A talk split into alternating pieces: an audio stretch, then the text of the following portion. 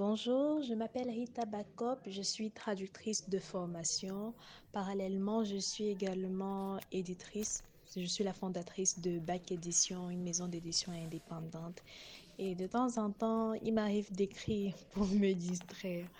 Euh, j'écris des nouvelles, euh, j'écris des articles de blog et j'aime beaucoup, mais beaucoup, les voyages.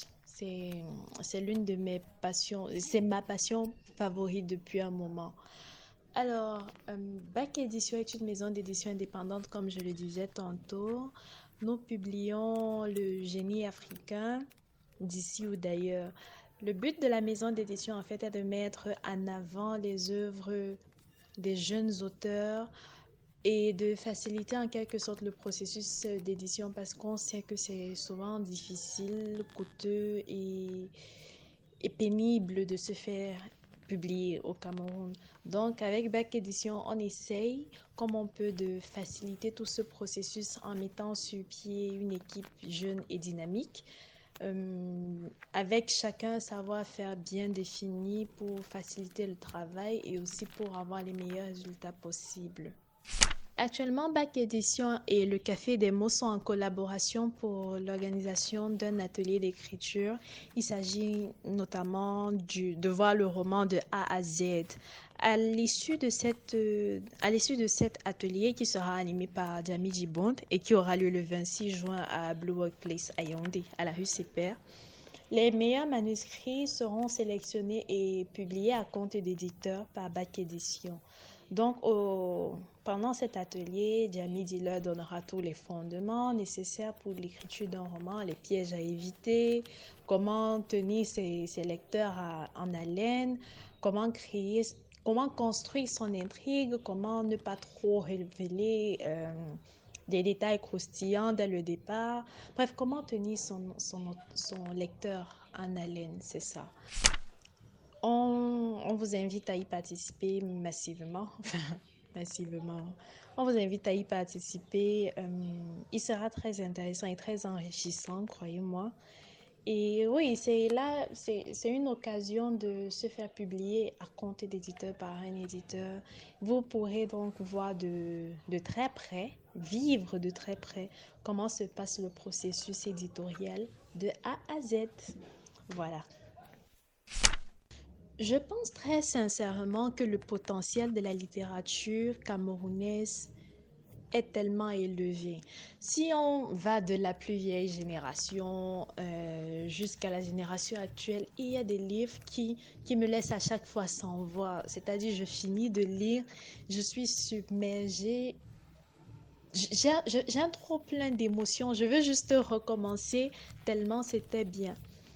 Euh, et malheureusement, il y a beaucoup de ces talents-là aussi qui ne se font pas publier parce que, comme je le disais un peu plus tôt, faute de moyens, parce que c'est cher quand même de se faire publier dans la plupart euh, des cas.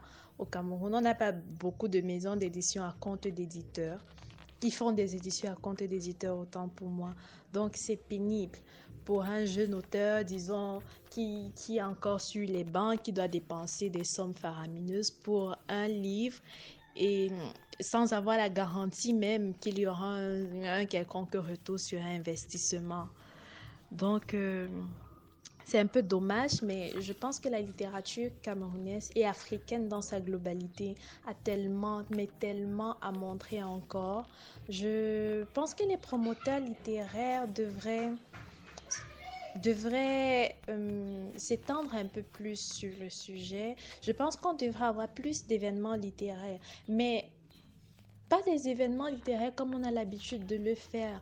On devrait peut-être désacraliser un peu. Je sais que je pourrais m'attirer les foudres des puristes, mais je pense qu'on pourrait désacraliser un peu le livre, le, le faire, le mettre à la portée de tous faire comprendre à tout le monde que il ne faut pas forcément être érudit pour lire. La lecture, c'est une distraction comme euh, regarder un film ou bien sortir en boîte. Ça devrait être pareil en fait. Et on a le potentiel pour. Pour se faire publier chez Bac Édition, il faut envoyer son manuscrit à l'adresse bacédition.gmail.com. N'oubliez pas le SA édition. Alors, une fois qu'on reçoit votre manuscrit, l'équipe éditoriale se charge de l'examiner dans un premier temps pour voir s'il correspond à notre ligne éditoriale. Il faut préciser qu'on ne publie pas d'ouvrages théologiques, ni de poésie, ni de théâtre. Voilà, déjà. Pour le reste, l'équipe éditoriale se charge d'examiner également la qualité de votre manuscrit parce qu'on publie des livres qui ont un minimum de potentiel quand même. Dans le cas où on ne peut pas collaborer avec vous, on vous fait tout de même un mail pour un mail qui détaille les raisons pour lesquelles nous ne pouvons pas le faire. Maintenant, dans le cas le plus favorable, c'est celui où on accepte de collaborer avec l'auteur, de publier son, son, livre, on lui envoie un mail confirmant cette décision ainsi que le contrat. À partir de là, le, boulot peut vraiment commencer, c'est-à-dire l'équipe éditoriale se charge de corriger le manuscrit, faire des, des, modifications au niveau de la grammaire, la syntaxe, apporter des, des améliorations à l'intrigue, le cas échéant. Et et proposer tout cela à l'auteur. Bien sûr, on peut discuter parce qu'il y a des auteurs qui, qui, sont un peu réticents à l'idée de devoir changer ce qu'ils ont écrit, mais il faut bien qu'ils comprennent que ce n'est pas pour leur mal. Si on, si on met toute une équipe sur un manuscrit, c'est parce qu'on veut quand même obtenir le meilleur, le, le meilleur produit final et c'est tout dans l'intérêt de l'auteur également. Alors, après cette phase de correction, on passe euh, au montage de manière globale, la couverture, la conception de la couverture, euh, le montage du livre entier en lui-même, l'impression, la communication, la promotion du livre, les événements de dédicaces, de présentations diverses, etc. En tant que jeune éditrice camerounaise vivant au Cameroun, il est clair que je rencontre des difficultés tout le temps depuis que je me suis lancée dans cette entreprise de euh, maison d'édition. L'une des principales, peut-être même la principale, c'est que je n'ai pas forcément la qualité euh, de papier que je recherche pour les, les, les livres que je veux produire chez moi.